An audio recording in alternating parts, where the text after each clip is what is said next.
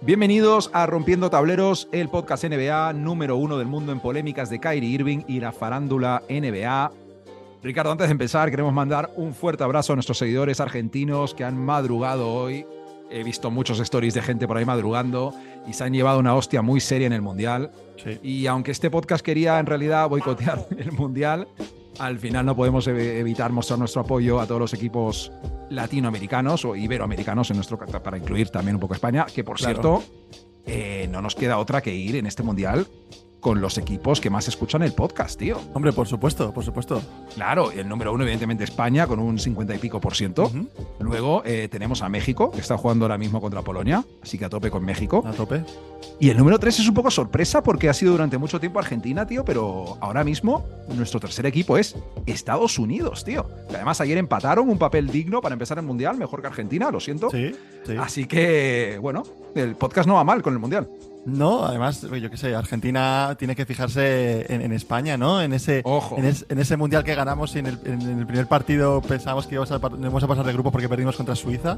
Es verdad, duro, y, ¿eh? y- y también Sí, tiene sí, que, que- que- porque es que son- los argentinos son, son la leche, saben que les encanta eh, agarrarse a, a estadísticas y a leyendas, ¿no? Y la última locura que acabo de leer por Twitter es que eh, hay una, eh, una como una reflexión de un tuitero que pone que en los, en los dos mundiales que ganaron eh, no, no tenían a ningún calvo en el equipo. Y este año no hay ningún pelado, como dicen ellos, en el equipo. Así que esa estadística es muy potente. Así que, argentinos, por favor, estar ahí con la selección, que, es, que, que- que lo tenéis hecho casi. Estáis, estáis empezando perfecto para poder ganar. Y, está- y- y estamos en este podcast con ustedes, sí, señor. Sí, Eso señor. es, eso es. A ver, po- podríamos entrar a hablar de, de la baja de, de- ¿Cómo se llama el chaval este del Villarreal? Eh, de los Celso para Argentina, estas cosas Sí. tal, pero no, Ricardo, yo tengo otro tema un poquito más importante, que me han chivado que este fin de estuviste en un escape room, Así. así que solo te tengo que preguntar, ¿conseguiste escapear del escape room? Sí, sí, lo conseguí, lo conseguí. He de decir que fue mi, mi segundo escape room y salí de las dos, de las dos con, la misma, con el mismo sabor de boca. Eh, es una buena piedra de toque para poder eh, o romper una familia o romper una relación con una pareja o eh, discutir sin parar. Porque ahí la opinión es el deporte nacional en ese tipo de juegos. Y, y la verdad que, que no está mal el, el- el rollo. Pensaba que me iba a gustar más de, de- de lo que me ha gustado. Seguramente repita y nada, y me encantaría ir contigo, Mati, y, y a ver que si, si somos capaces de continuar con el podcast o no. Puede ser nuestro evento corporativo de Navidad del podcast, tío. por, ejemplo, así. por ejemplo, por ejemplo, y escape room. No, no- no- no solemos tener otros planes que son más de darle al FIFA. Sí, pero, pero, oye, puede, ser, puede ser una cosa curiosa, cuanto menos.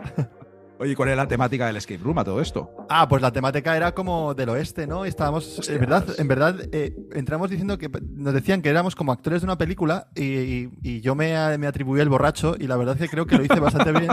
Creo que, que tenía, el casting se me dio bien y me cogieron como borracho. Pero luego a la hora de hacer de la realidad tampoco hubo ningún tipo de película. Fue en plan salir, buscar un pollo y cosas así. Eh, Un nada, pollo, no- tío. Bueno, en sí. Mejor, mejor, que, mejor no seguir porque es un poco, es un poco raro todo, pero la gente probadlo, los skip rooms, que está, está interesante. No, no me queda más que opinar, Ricardo. Solo recordarle a la gente arroba rompiendo tableros en todas las plataformas. Da igual donde nos estén escuchando, cinco estrellas si no es mucha molestia en la plataforma Sí. de podcast que sea. Ujú. Y nada más, Ricardo, vamos a ello. Vámonos. Fun guy, what's up, baby? What it do, baby? Yeah, you already know. Saul says, ¿Qué pasa, big ticket? ¿Qué pasa? I love it, baby. Unos, dos, tres. ¡Ole! ¡Ole! Alexi, change change the space. Be happy. Enjoy.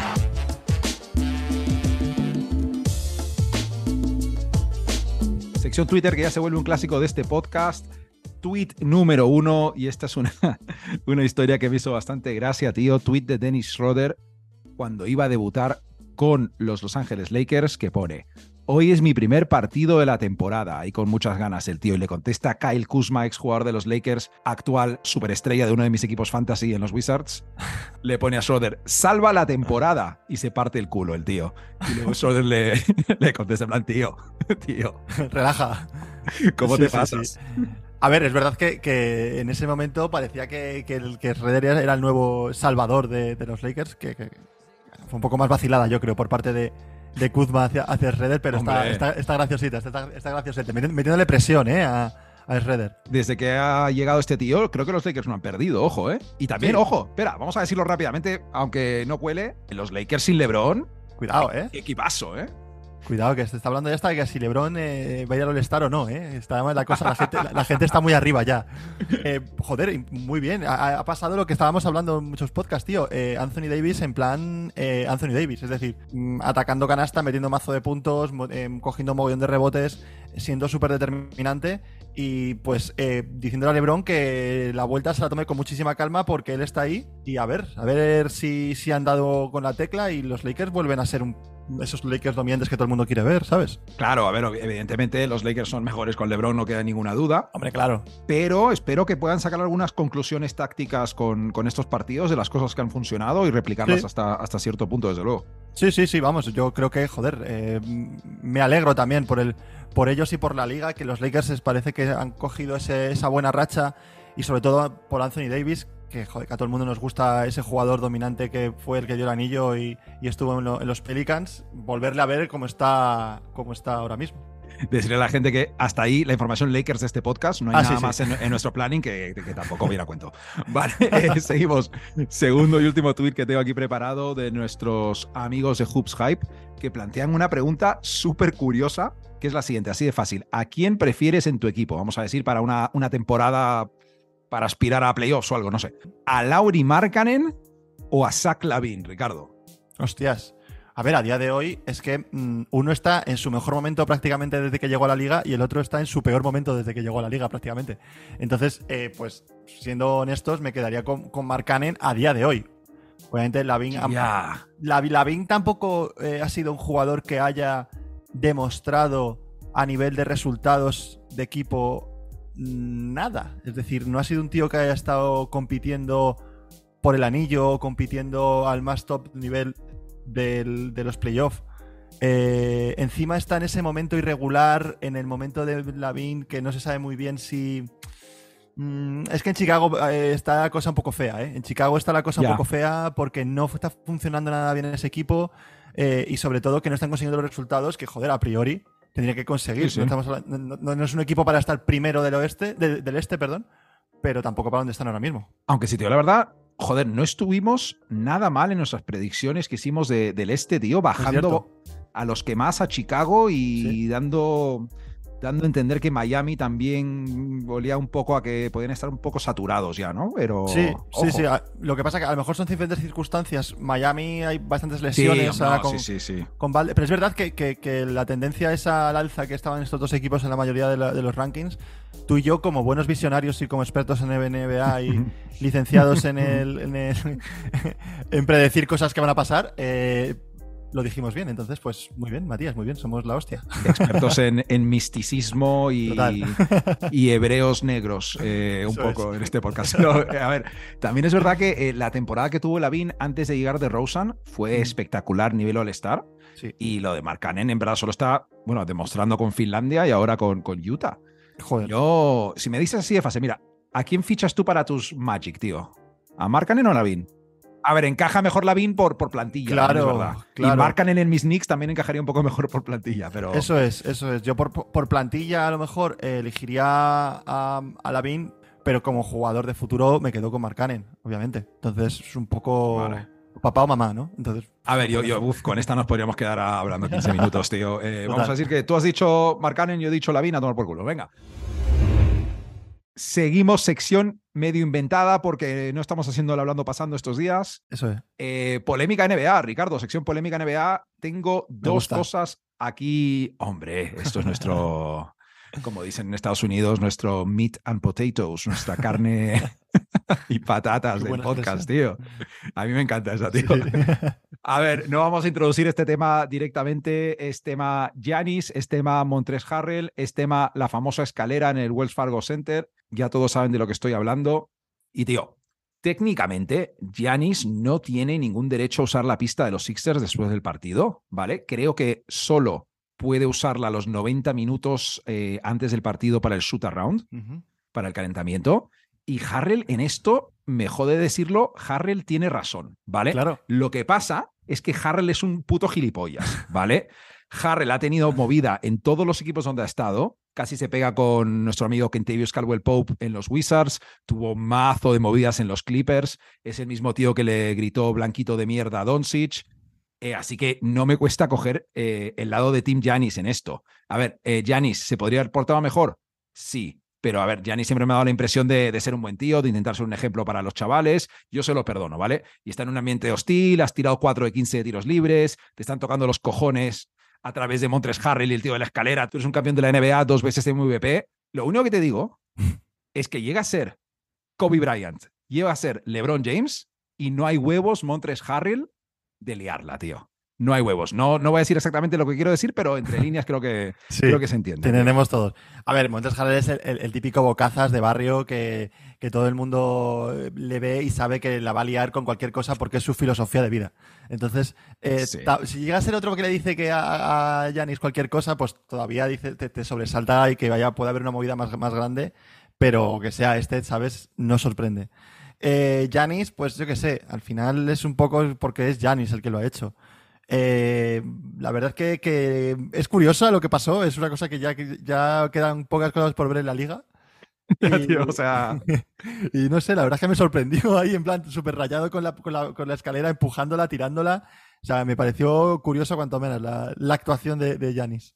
A ver, voy a ser más sincero de lo que fui antes. A mí me, me encantó la tirada de escalera, tío. Sí, Me moló bastante, tío. y fue en ¿qué plan que, tío, diga? pírate de aquí, ¿sabes? Déjame cinco minutos y, y vuelves ahora, ¿sabes? Luego también hay que decir, tío. con dos cojones, los operarios de, de, de- de Filadelfia, en plan, hasta aquí ha Ya, llegado tío. tu tiempo, tío, yo tengo que poner mi escalera y me suda la polla quien seas y la voy a poner ahí porque me da la gana, ¿sabes?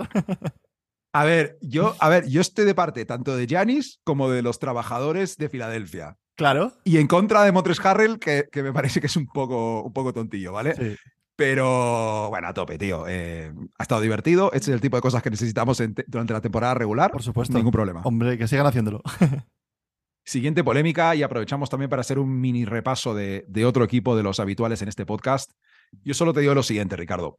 Si tú me dices antes de empezar la temporada que Kairi iba a tuitear algo sobre un documental antisemita, que un grupo de judíos ortodoxos iba a sentar con camisetas protestando en la primera fila, que iban a suspender a Kairi hasta que pidiera disculpas, que Nike iba a cortar su relación con Kairi y que luego iba a volver a las pistas, y que un grupo de hebreos israelitas negros iba a manifestarse en la entrada del Barclays, te hubiera dicho, tío, toma mi número de tarjeta, toma mi dinero, me suscribo a este contenido, me encanta, tío. Totalmente. O sea, es gracias a Kairi, gracias a él y gracias a su cabeza por darnos estas historias, de verdad. O sea, esto si no sería un rollazo de NBA y un rollazo sobre todo para nuestro podcast, ¿sabes? Yo ya no me puedo enfadar con él. No, tío, no, o sea, no, no. me puedo enfadar con él. No. Y ya no sé qué será lo siguiente, ¿eh? porque es que como que va increciendo. Porque ahora lo, lo de acordarse del COVID y que no se quería vacunar y que no se quiere vacunar es una anécdota al lado de esta historia. A ver, eh, francamente, a ver, hay un tuit de Jalen Brown, otra polémica de por medio. eh, podríamos entrar a esto, pero venga, eh, ya lo hacemos tanto todas las semanas que vamos a, a al menos virar ligeramente hacia lo deportivo. Sí. Ricardo, Kyrie ha vuelto, ya están Kevin Durant, ya está Ben Simmons, ya está Kyrie jugando, ya están con el nuevo entrenador. Y me parece súper, súper guay que es, por fin es el momento, tío. O sea, por fin es el momento. Vamos a ver si funciona. De momento, juntos han ganado un partido.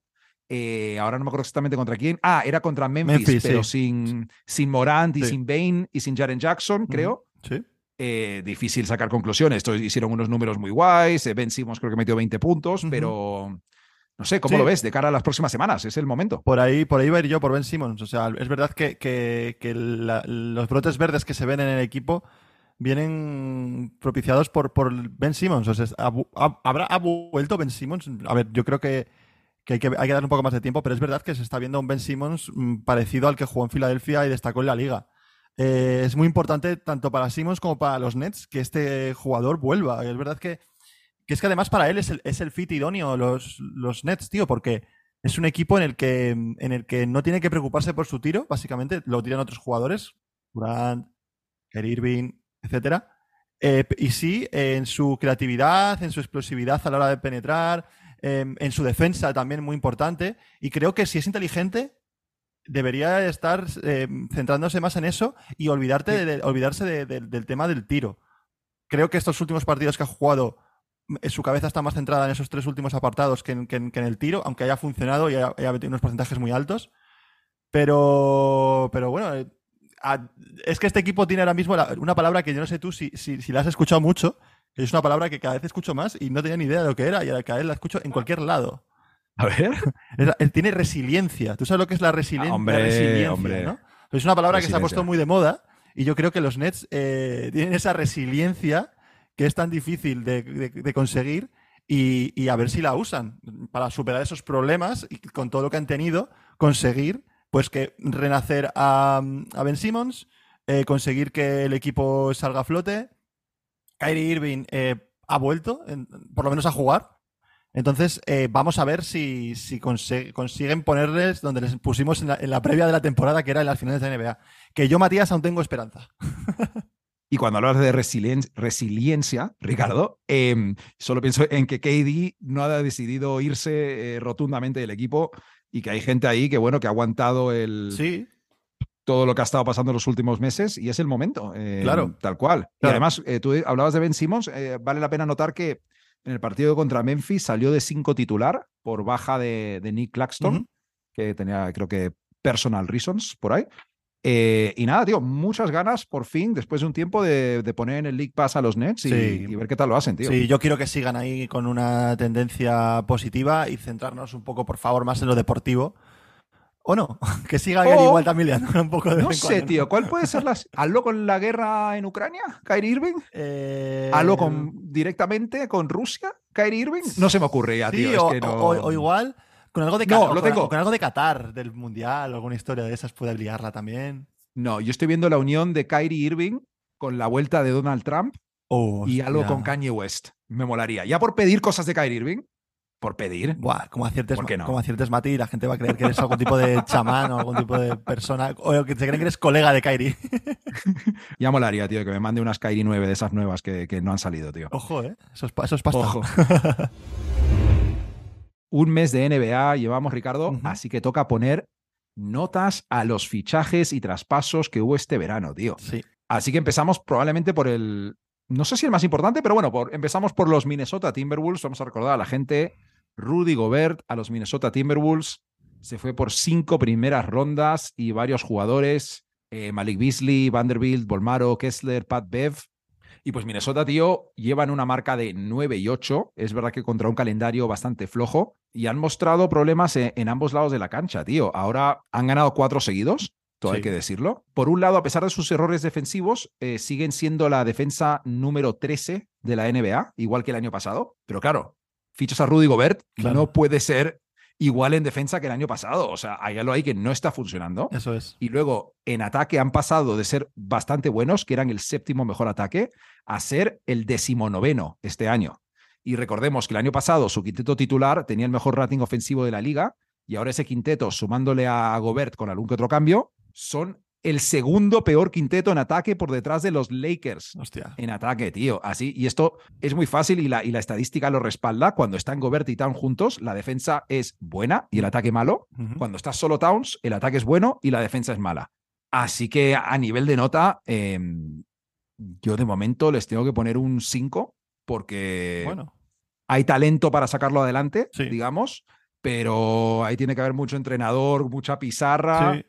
Y a lo mejor la cosa se puede ir a la mierda muy fácilmente por egos en un equipo que no está acabando de funcionar. Claro. Pero bueno, eh, cuatro victorias seguidas. No soy yo quien para, para decir si han ganado cuatro los últimos cuatro, ¿sabes? No, y, y y menos mal, quiero decir, menos mal que han ganado cuatro victorias seguidas porque Ah, no, vamos. Porque si no, si ya no- estaría Carl Anthony Towns por ahí en los Claro, Knicks, ¿sabes? Es sería, que- sería un bastante decepcionante. Yo, yo creo que, que- que el, el fichaje de, de Gobert eh, tampoco nos está sorprendiendo que no haya mejorado a, Minnesota. Yo, por lo menos, en mi, opinión personal, creo que no me ha decepcionado, me ha dejado como pensaba que iba a ser.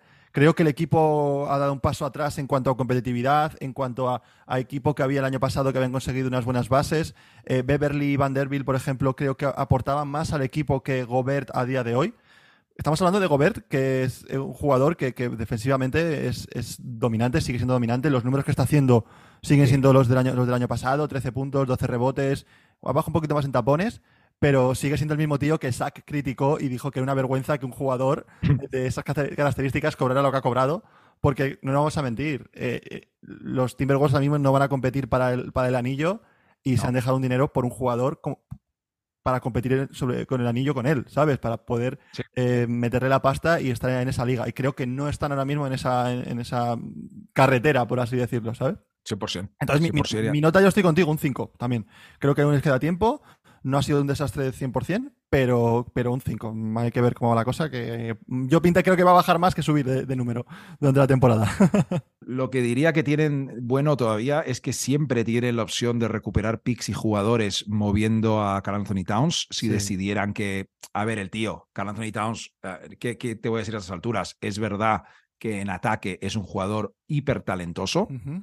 Pero tanto en defensa como en lo que es liderazgo, fortaleza mental dentro de la pista, ese tipo de cosas, ya sabe la gente que en este podcast no es de, No de nuestros favoritos. ya. Pero bueno, no voy a sacar este clip que luego me, me insultan cinco chavales dominicanos. Pero, joder, venga, ya hemos dicho todo lo que hay que decir. Vale. Siguiente fichaje y te dejo, eh, bueno, lo, lo nombro y, y tiras tú, Ricardo. Vale. Eh, bueno, el, el super sonado Donovan Mitchell a los Cavs por Sexton Markkanen, Adbaji y tres primeras rondas y dos pick swaps. Esto está siendo un romance ahora mismo en, la liga entre Cleveland y, y, Mitchell. O sea, está pasado completamente lo contrario de lo que hablábamos. Aquí ha dado un salto de calidad el equipo. Eh, Mitchell está, jugando a un nivel tremendo. Está con 30 puntos por partido, 6 asistencias. Es, es- yo a lo mejor estoy un poco loco, pero hay momentos de su juego que me recuerdan un poco a, a, a Curry en el, en- de, de- de romper el, de romper el partido y de repente meterte 4 o 5 canastas seguidas que pone el equipo 10 arriba y, y determina ya el, el- el- camino que va a llevar, llevar ese partido. Entonces, en ese sentido, O le sea, veo- le más, veo- en, más en ritmo y liderazgo, digamos, ¿no? Que, que en estilo de juego. Claro, claro. Sí, sí, le digo más en, el nivel de, anotación y de, romper los partidos. Y es que está consiguiendo eso. Y es que eso no vale dinero. Eso es eh, oro, no es dinero. Eso es, eh, lo que todo equipo busca en un jugador. Y han dado en la, tecla. O sea que para mí ahora mismo, un- pues un 10, no lo sé, un, un 9 y medio voy a dar. Venga, no voy a llegar al 10. Es que, tío, entre Mitchell y Garland están promediando, lo tengo aquí, 54 puntos y 14 asistencias. Tienen la tercera mejor defensa hasta la fecha, solo por detrás de Bucks y Clippers, y el quinto mejor ataque. O sea, ¿qué vas a decir? Si eres top 5 en ataque y en defensa, eres un contender al título. Eso es así de simple. Luego, eh, a lo mejor no tienen a, a un Giannis Antetokounmpo en el este, a lo mejor no tienen a Jason Tatum, pero los números de ataque y defensa son de equipo que lleva a la final de la NBA. Así de claro. Correcto. No, no- Ah, coño, eh, un 10. O nueve, 10. ¿Qué coño? Un 10. un O 10. sea, perfecto. tú te has cortado por ser precavido, Yo me he pero, cortado un poco, pero me parece perfecto. un pero 10. o sea, el 10 está justificado, tío. Sí, las cosas sí, como son. y es. falta Ricky, ¿eh? Que falta Ricky que les va a dar un Un plus. ojo. Ay, mira, lo tengo apuntado aquí. Hay que poner nota a los Jazz, también creo. Claro. O sea, este es un de los más auténticos traspasos win-win Sí. que se han visto en la historia La, del la verdad que sí, que sí. O sea, Y por un lado, pues a lo mejor eh, más o menos te lo esperabas, no hasta que no hasta, no hasta un 10, a lo mejor a un 8 o un 7, que Donovan Mitchell puede hacerlo bien, pero por el otro lado es eh, de locos, o sea, que la gente por favor escuche eh, nuestro podcast cuando hubo el traspaso y lo que opinábamos de los Jazz, pero no solamente nosotros, sino todo el mundo lo que opinaba de los Jazz y ese Jazz de tanking, de equipo que ha perdido el año y va, va por buen Claro. o sea, pero es que nadie O sea, se esperaba lo que está pasando. Lo que recibieron no, no, no está mal. O sea, no- nunca criticamos que recibieran, porque No, habrán recibido, nada. no me acuerdo, pero unos 8 picks habrán vuelto, más jugadores, pero el, el rendimiento, tío. Claro, claro, yo, eh, solo pues, Sí, yo, yo hablé también de, de- de eso, de que, de que creo que lo que habían recibido para un equipo majo te- lo te- estaba perfecto. O sea, que tampoco había sido, habían dado la- en cuanto a jugadores la, la- O sea, que no se convertían en Oklahoma, por así decirlo, que no tenían Exacto. jugadores, No, no, sino que a había así de claro. A día de hoy, 22 de noviembre, eh, están otra vez primeros del oeste, De locos. 12 victorias, 7 derrotas, que por cierto, qué bonita está la tabla del oeste, que hay una paridad arriba que, que flipas. Sí. Y luego eh, tienen mazo de picks, tío. Así que Sí, un, un 11 a Utah. sí, sí. Y un 11 también a Cleveland. ¿Qué coño vamos a hacer? No, yo para acabar, Marcanen, valorar un poco, ¿no? Que es el, creo que el jugador. Hay muchos más, pero creo que Marcanen es el, el jugador más eh, determinante en este récord y como que el que más ha impactado. Eh, tremendo, tremendo lo que está haciendo Marcanen. Es verdad que este chico salió de Chicago y fue a Cleveland en un fit que no le molaba mucho a su juego, a su forma de. Le pusieron de tres, eh, siendo un jugador alto porque tenían a Mowgli y a Allen. Eh, Esto pasa mucho con los europeos a veces, claro, ¿eh? claro, claro. Como que no les quieren dar un papel protagonista, los ven a veces como complementarios, no es el mejor defensor, pero a ver, no es el mejor defensor cuando quiere, necesitas que sea un tío que también defienda. Si le quieres poner de centro de tu equipo, Claro, de, de estrella en ataque, eso es. pues y, y- y construyes para complementarlo, pues no es que sea, ¿sabes? Un cero en defensa, es que, joder. No, y que sobre todo estás eh, desplazado a tu posición. O sea, este, eh, Mark Claro. Cannon no, no puede defender a los tres de los otros equipos. es un cuatro posición es abierto, un cuatro abierto. vida, ¿sabes? Claro, entonces lo que tenían en Cleveland por dentro no era, no era compa- compatible con él jugando ahí. Entonces creo que para él fue un acierto 100% haber caído en, en los Jazz, haber caído en la posición en la que está de, que- de cuatro titular y está sacándose directamente lo que tiene entre las piernas ahora mismo Eh, sí. en la pista. Iba a decir el. el- y- y estaba, he intentado pensar rápido y buscar, eh, no sé, ni una comida típica finlandesa, nada. No, el stick, por Eh, ejemplo, ahí se juega mucho al hockey sobre hielo, tiene, se está sacando el stick de delante de las piernas. Yo iba a decir el salmón, pero eso es más noruego, tío. O Sí, sea, bueno, sentido, verdad. tío. En fin, venga. Eh, tiramos al siguiente. Uf, este verga, va, va a generar un poco de debate este, creo. Uh, Jalen Branson a los Knicks Las Knicks. por 104 millones, cuatro años. Ajá. Mira, si no te importa, voy a decir lo que tengo que decir. Adelante. Te dejo... Todo tuyo. Venga, a ver. Ricardo, eh, los Knicks tienen muchos problemas, tío, ¿vale? Randall no mola. Barrett, hay días que parece que va a ser un futuro All-Star y días que parece que va a jugar en nuestra liga municipal con nosotros, tío. Pero ¿sabes lo que no es un problema? Jalen Branson no es un problema, tío. Y su sueldo tampoco es un problema. Da mazo de estabilidad al equipo. Los Knicks no tenían un base así desde hace 20 años. No pagaron el precio más de descuento del mundo, Claro. pero es lo que hay. Eh, pero bueno, Branson solo les puede liderar a estas alturas hacia la mm, tabla media. Es un equipo que gana quien tiene que ganar, pierde contra quien tiene que perder. No sé si viste que había una estadística de cuando los Knicks iban 5 y 5, que además habían metido la misma cantidad de puntos que habían recibido, tío. Eran como el equipo ¿En más serio? totalmente equilibrado en ganar y perder Hostias. que, que había en la liga, tío. Eh, a ver, están los Knicks a, a un traspaso alguna cosa de, de hacer algo más interesante, pero El eterno traspaso de los Knicks, ¿eh? Esa es como la historia interminable. Como el... es que tenía que haber sido. Tenía, ahora yo no, tenía que haber sido Mitchell, tío, me cago en la puta. Pero igual, Mitchell les lleva a, a ser los quintos del este o los cuartos Claro. del este, no les lleva a ganar el este, ¿sabes? Es la, es la movida. Yo Jalen Branson le pongo un 9 a los Knicks fichando a Jalen Branson. A los Knicks no les pongo un 9, Vale. evidentemente, pero el fichaje de Jalen Branson para mí es un 9, tío. Eh, a ver, yo eh, estoy bastante de acuerdo contigo y con el análisis. Creo que Branson es un jugador mm, que no es una estrella que te va a revolucionar un equipo y te va a hacer ganar eh, partidos a lo loco y vas a ser contender teniendo en el equipo. Creo que es un jugador que siempre que sale a la pista cumple. Que siempre que tiene el balón en las manos sabe tomar las buenas decisiones. Es un tío que está promediando lo que se esperaba de él. Está promediando, creo que un porcentaje de campo bastante decente. Siempre Y- ha tirado en torno al 50%, tío. Claro, es, es- para, es un escándalo, sí. para, para la posición en la que juega está jugando con un porcentaje bastante, muy bueno. Entonces, eh, cumplidor, cumplidor. Dentro de la mediocridad que son los Knicks, es- está bastante, bastante bien el fichaje.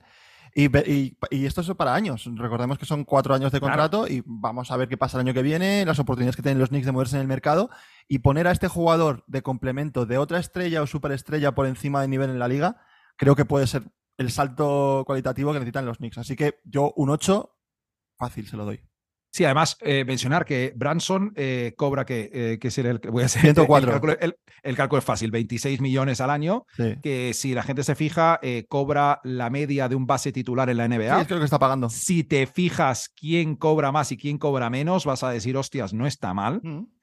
Y el salary cap va a subir muchísimo en dos años. Eh, se viene una renovación de los derechos de imagen de la NBA.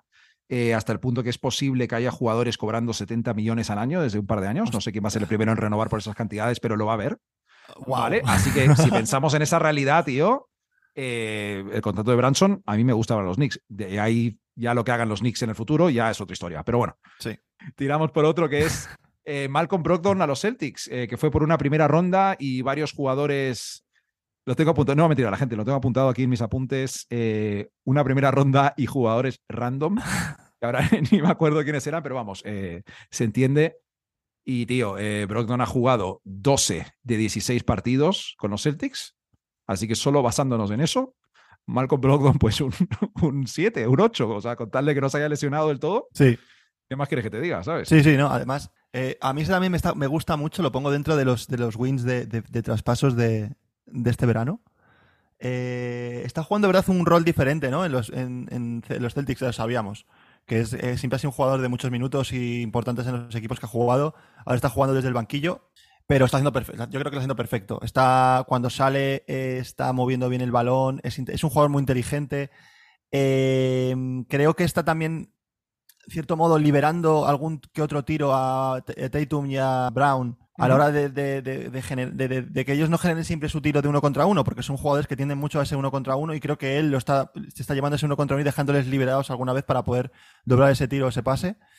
Y, y creo que sobre todo, y lo más importante de este fichaje, que yo creo que es el que más va a mejorar el equipo a la larga, es este, este jugador. playoffs, creo- claro, claro. eso es. Este, este jugador a la, a la larga en playoffs o en momentos calientes de la, de la temporada es un jugador muy importante, es un jugador que, que a mí me recuerda un poco que puede ser un rollo Ginobili, un poco así, un estilo de Eh, jugador ve- desde el banquillo. veo lo- a lo que te refieres, sí. ¿Sabes? De, Sí, de- sí. de- de determinante, te quiero decir. A la hora de determinante desde el banquillo. Un- A ver, en un día, tío, que Argentina ha perdido contra Arabia Saudí, esto- eh, esta comparación puede doler, ¿eh? Esta comparación ver, puede doler. te lo digo en el Pero nivel- no, no. en- en el nivel, en el nivel, obviamente no es Ginobili, pero en el nivel de jugador que sale del banquillo, argentinos, por favor, no me tiréis piedras, ¿vale? Así que nada, yo, yo te voy a dar, te, te- te- acabo y te digo la nota, yo creo que le voy a dar también un 9, un 9, un 9 fácil, sí, sí, un 9 para mí. Vale, me gusta. Eh, a ver, tengo apuntado por aquí que es verdad que han ganado esos, lo- los cuatro partidos en los que no he estado, han ganado los Celtics, pero vamos, eh, esto es una cosa, los Celtics han ganado muchos partidos esta temporada, Sí, así que no, sí, sí, va muy bien, no va muy bien. corresponde. A ver, lo que dices, no está haciendo nada espectacular sobre la pista, no está siendo igual de, de eficiente que ha sido en otras temporadas, pero también es verdad que es un tío que la temporada pasada jugó 36 partidos, que no llegó a los 60 partidos desde la 18-19. Eh, pero oye, los Celtics, segundo mejor ataque de la liga después de los gloriosos Sacramento Kings. Así que, que bien, Brogdon. Muy bien. Siguiente el fichaje de John Ty Murray a los Hawks por tres primeras rondas, un pick swap y si mal no recuerdo, Danilo Galinari estaba por ahí de por medio, aunque no acabó en los, en los Spurs, claro. Sí, este fue el fichaje que, que- que no entendíamos muchos de juntar a DeJounte Murray y a, y a Trey Young en el mismo equipo. Era una cosa que parecía que no se complementaban. Y, joder, la verdad es que ha funcionado bastante bien. Nos han callado las bocas los que a lo mejor criticamos un poco ese fichaje, no entendíamos ese fichaje. Eh, tanto individualmente, porque los dos están en prácticamente récords de algunos apartados de su, de su, de su carrera en la NBA, como en la sensación de equipo, tío. La sensación de, de que el equipo es mucho mejor con ellos dos eh, se conectan muy bien, se entienden muy bien, saben el- el- el- la necesidad de balón que tenían cada uno jugando, jugando ellos por individual en cada equipo, la han compartido y están jugando muy bien. Y la verdad es que eso era uno de los puntos clave para que funcionara esta pareja y está funcionando. Y luego, hablando un poco más de Junte Murray, es que es el mejor jugador más menos del equipo. Y, y Ojo. Es, una buena, es una buena estadística, sí. Es una estadística que siempre hace, hace honor a cómo está jugando un jugador de bien. Y la verdad que, pues eso, te voy a decir que, que- que también le voy a dar una buena nota, macho. Creo que le voy a dar un, un 8, un 8 a Dionte Murray en, en Atlanta. Me gusta. Eh, yo tengo apuntado aquí eh, un siete y medio, básicamente porque siento que con este, con este equipo sigue siendo un poco pronto eh, para acabar de hacerme. Yo al menos no les he visto lo suficiente para hacerme una buena idea. Mm. Sí, recalcar la estadística que dije hace un par de semanas, que la defensa ha mejorado en cuatro puntos por partido, que era una de las peores defensas de la NBA. De John Ty Murray, un gran defensor de perímetro. Eh, pero sí, de momento lo, lo- lo poco que he visto este equipo eh, me gusta. Me gusta lo que están haciendo.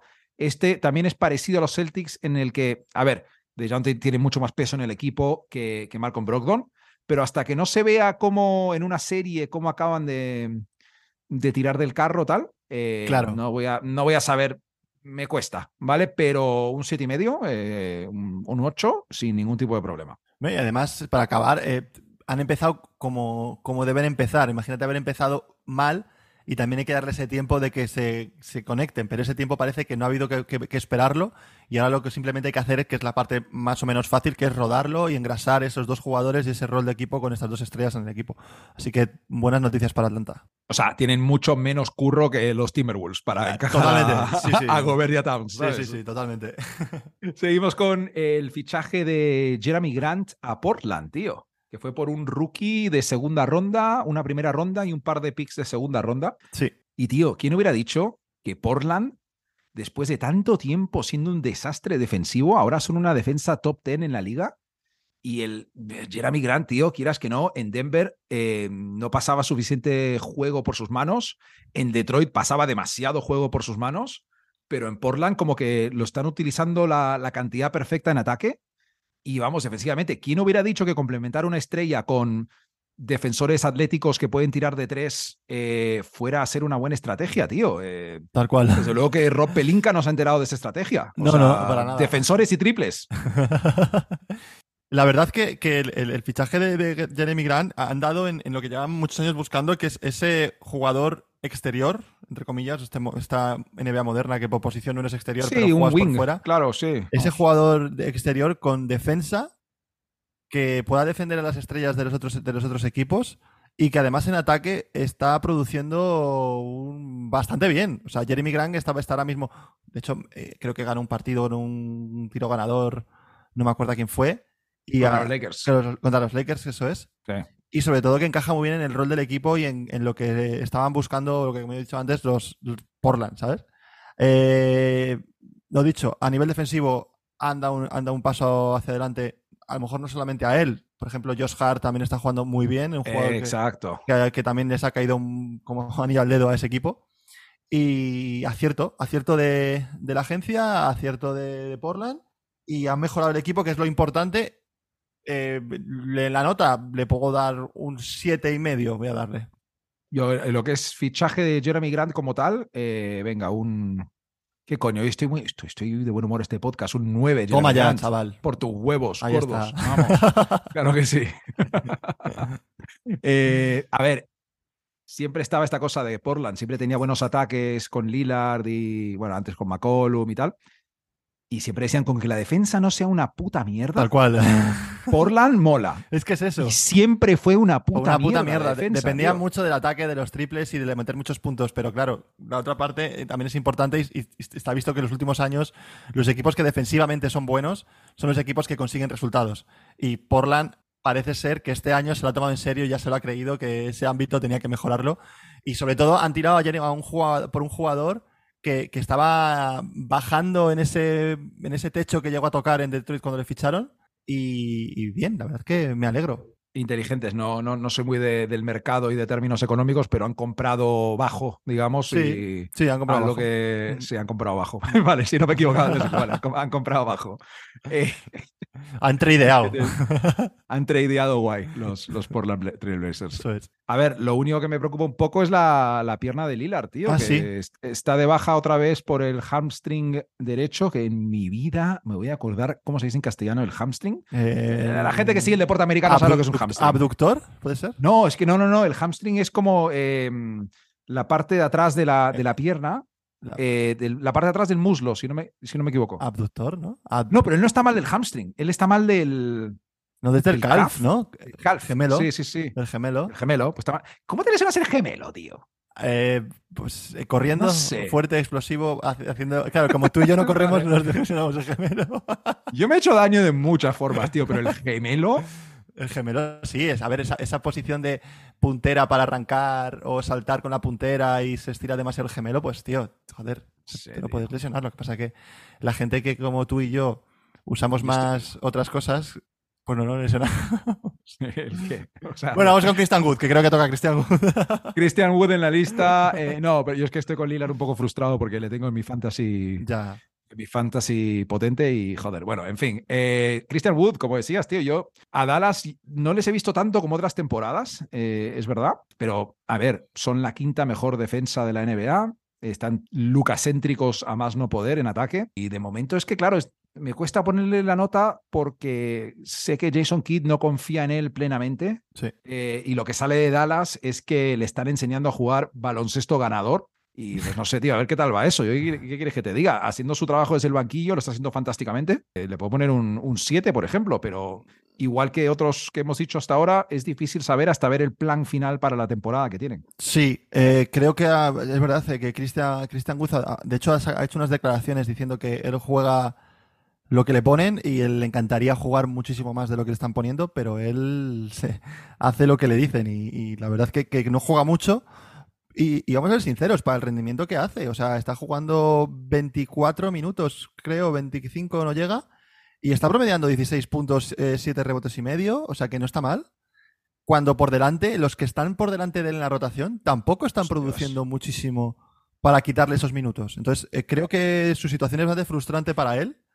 Él es un jugador que tiende a, a- a ser un poco quejica en, en declaraciones y en... Se está portando súper bien comparado con Houston. Ahora sabe que está en una situación ganadora. Claro, y- claro, eso sí, sí. señor, sí, señor Kidd. Sí, Sí, señor Doncic. Pero sí están apareciendo cositas por ahí de, de- de ese Christian Goodgris a la hora de, de ver, comentarios que es, que es A ver. Christian Wood declara lo que me acabas de decir y todos estamos pensando que, que su jefe de publicidad de, de- de los Mavericks o su agente le ha dicho que diga tal cosa y tranquilito.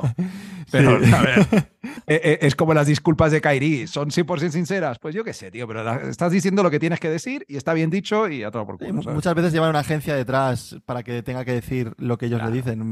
Por ejemplo, como el caso de. Me viene a la cabeza eh, Pau Gasol. Por... Pau Gasol es su propia agencia, tío. Eso están, es. ¿sabes? O sea, bueno, y en el caso del, del fichaje, ya para hablarle y cerrar un poquito a, a Wood, es más. eh, pues que tampoco es un tío que iba a cambiar mucho su el récord a, a- a Dallas. No es un fichaje muy determinante y tampoco creo que sea el jugador que les acerque a estar dentro de esos, esos equipos del, del oeste contenders a- al anillo.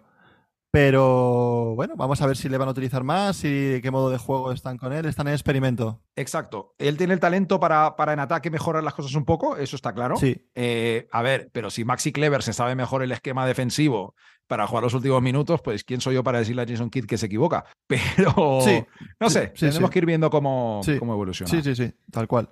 Yo para acabar la nota le doy a dar un, un, un Ah. 7, un 6 y medio. Venga, un 6 y medio. Yo voy a estar más, más, Me parece justo. más justo, sí. Un 6 y medio. Claro. Eh, último que tengo aquí apuntado y probablemente se nos ha colado alguno que otro, pero bueno, es lo que hay. Hoy yo estoy jugando de visitante, que estoy en la Sierra de Madrid, igual que Richie estuvo en el, en el pueblo hace un par de semanas. Sí. Hoy yo estoy, yo estoy fuera y estamos sacando esto adelante, que la gente lo tiene que valorar. Claro tío. que sí, tío. Claro que sí. Coño, ese es el momento. Cinco estrellas, por favor, en Spotify si estás escuchando esto por primera vez. Kevin Werther a los Sacramento Kings por Holiday, no sé si Aaron o el otro o el otro, ya no me acuerdo, tío. Uno de los tres. gran- exactamente, y el gran Mo Harkless. Sí. Eh, y tío, la gente va a decir que, que estoy un poco loco por decir esto o que exagero, pero los Kings en ataque eh, han montado un sistema de lo más simpático con Mike Brown, tío. Mm. Muy interesante, con Sabonis eh, distribuyendo y usando a Werther de una forma similar a la que los Warriors usan a Steph y a Clay, en el sentido de que él también va a poner bloqueos eh, habitualmente y eso es algo súper importante para el funcionamiento del equipo. Eh, y Werther como un jugador complementario eh, a cambio de nada, sin ofender a la familia Holiday y a, y a Mo Harkless, me parece un 10 total de fichaje. Y estoy bastante seguro que tú no tienes una opinión muy, muy rotunda sobre Kevin Werther en los Sacramento Kings. Creo que yo he visto más a los Kings Sí. esta temporada que tú. Pero vamos, eh, a tope con los Kings. Defienden como el orto, pero a tope con los Kings. Claro, a ver, obviamente no puede ser todo perfecto, pero joder, a mí me, ya hemos hablado alguna vez que me encanta la, la situación en la que está en eh, Sacramento. Hablando un poco de, de Werder, creo que es un muy buen microondas para ese quinteto titular y esa forma de jugar tan rápido en la anotación para Sacramento. Eh, obviamente no es que no es el solo el que ha conseguido esto. Ahora mismo son el mejor equipo, como has dicho, de la, NBA en anotación. Y, y luego eh, es que toda la gente que tiene en el banquillo, cada noche destaca uno. Si no es Malik Monk, es el, el otro, Exacto. el otro jugador este que ahora mismo no me viene, no me viene el nombre a la cabeza. Harrison Barnes, No, no, pero es Keegan, Keegan Murray, Keegan Murray o Davion Mitchell. Davion de los Kings, tío. Todos esos. No, no, me, me encanta, me encanta. Luego Sabonis jugando como juega él, que es eficiencia soviética 100%, que es lo que nos encanta. Exacto. Eh, muy buena pinta estos Sacramento Kings eh, y que sigan así, por favor, porque me, me- me ilusiona ver, ver este tipo de, equipos que lo han pasado tan mal, exacto. poder resurgir y poder competir dentro de la liga. O sea, que, que sigan así, por favor. Eh, exactamente, tío. Y estoy viendo aquí, ha finalizado el México-Polonia con un 0 a 0. Supongo que es muy buena noticia para Argentina. Así que los ánimos de Argentina eh, durante vamos, este carajo, podcast. Ya, ya ahora, ah, de- han pasado en cuatro horas de ganar el Mundial 100% a no per- a perder el Mundial y cagarse la concha de tu madre de todo el mundo y ahora van a volver a ganar el Mundial, carajo. Vamos, somos Argentina, vamos. vamos. Y no, ¿sabes lo que mola? Eh, a ver, si Argentina consigue meterse segunda de grupo, eh, la que puede liar, tío, con los esquemas de por dónde Ah, va sí. cada equipo en los cruces, es una locura y me encanta, lo tengo que Sí, decir. sí, sí, creo que está por ahí España, si pasa, creo que se cruzaban de alguna forma, no sé si... España tenía que evitar a Brasil en, en cuartos, en pero no me cuartos, acuerdo, sí, en no. octavos quedaba primera, Ya. no sé, era una cosa rara, pero bueno, el caso, primero tenemos que ganar En fin. a Costa Rica, que tampoco lo veo yo muy claro. Venga, pronóstico España-Costa Rica antes de pasar al fantasy. España-Costa Rica eh, van a quedar eh, 1-1. Richie está haciendo la típica estrategia de ir, de ir tranquilito para, para jugar un poco con el tema. Venga, yo le voy a, le voy a joder un poco y voy a decir España 3, Costa Rica 1. España le ha metido tres. O sea, te has visto jugar a España si no tiran a Sí, puerta. hombre. ¿Cómo van a meter tres goles? Es imposible. tío. Hombre, aquí se confía en Morata. Venga, pues nada, ojalá, ojalá. Breve repaso del fantasy como todas las semanas. Ricardo, tengo noticias súper importantes. Ojo. Que es que he conseguido mi primera victoria. Vamos, Matías. Vamos, este aplauso para ti, tío. Enhorabuena, colega. ¿Qué se siente? Y nada, eh, bueno, alivio, ya ni alegría, alivio, tío. Eh, sí es verdad que es, es una liga de 14 equipos, Sí. pasan 8 a playoffs, Correcto. y a que no saben dónde están los protagonistas de su podcast favorito de NBA. número 8, Ricardo Magic. Número 9, Underground Kings míos, tío. O sea, estamos luchando por el play-in en nuestra propia liga. Y es curioso, tío, porque los primeros hay, hay un top de 7 equipos que tienen un récord súper positivo. Sí, Y luego un, unos 7 abajo y somos los mejores de los malos en nuestra liga, tío. total, tío. Yo la verdad es que estoy bastante decepcionado con este fantasy, tío. Uy, te ha caído un 1-7, ¿eh?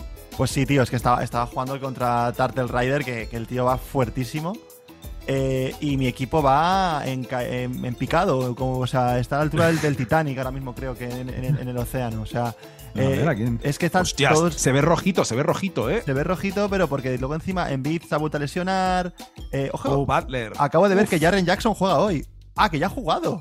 Ah, muy bien, Ricardo, que ni lo había puesto. Vale, vale, todo esto en directo, chavales. Eh, eh, eh, eh. Eh, eh, eh, eh, que lo voy a poner, vale, vale, vale. Lo voy a poner ahora mismo. Y, Métele. y, y nada, ya que sé, tengo a Cam Thomas aún ahí. y Tendré que meterme de vez en cuando a, a- a hacer algún cambio. Tío, yo la, la realidad de mi equipo ahora mismo es que básicamente estoy tirando del carro con, con los suplentes de Desmond Bain y de, y de Jamorant, con los de Memphis que están jugando ahora para intentar. Tío, tengo de ahí de titular a Tyus Jones, a Killian Hayes, a Lonnie Walker y a Tori Craig, tío. Yo- O sea, esto. ne- ah, y Paul George está mal de la, de la pierna, Harden está out. Eh, en fin, tío. eh, voy a intentar aguantar ahí al límite y, y veremos. Esta semana estoy contra Joshua's Dandy Team y ya voy abajo 1-6, pero bueno, la esperanza es lo último que se pierde. Totalmente. Hasta ahí el podcast de hoy, Ricardo, que tienes que ir a merendar, me han dicho por ahí. Tengo que ir a merendar, Eh, efe- Suena un poco raro eso, ¿eh? Lo de merendar, pero bueno. En todo caso, eh, nada, algún mensaje para la gente, algún mensaje para, para España, algún mensaje para Argentina. Sí, que, que, como dice mi madre, que no fuméis, por favor, y que si- sigáis eh, tan guapos como, como estáis hasta ahora, aunque no os hemos visto. Buena semana, Matías, buena semana, chicos, y seguimos en la semana que viene con otro podcast. Venga, Ricardo, abrazo, nos vemos, tío, chao. Un abrazo, chao.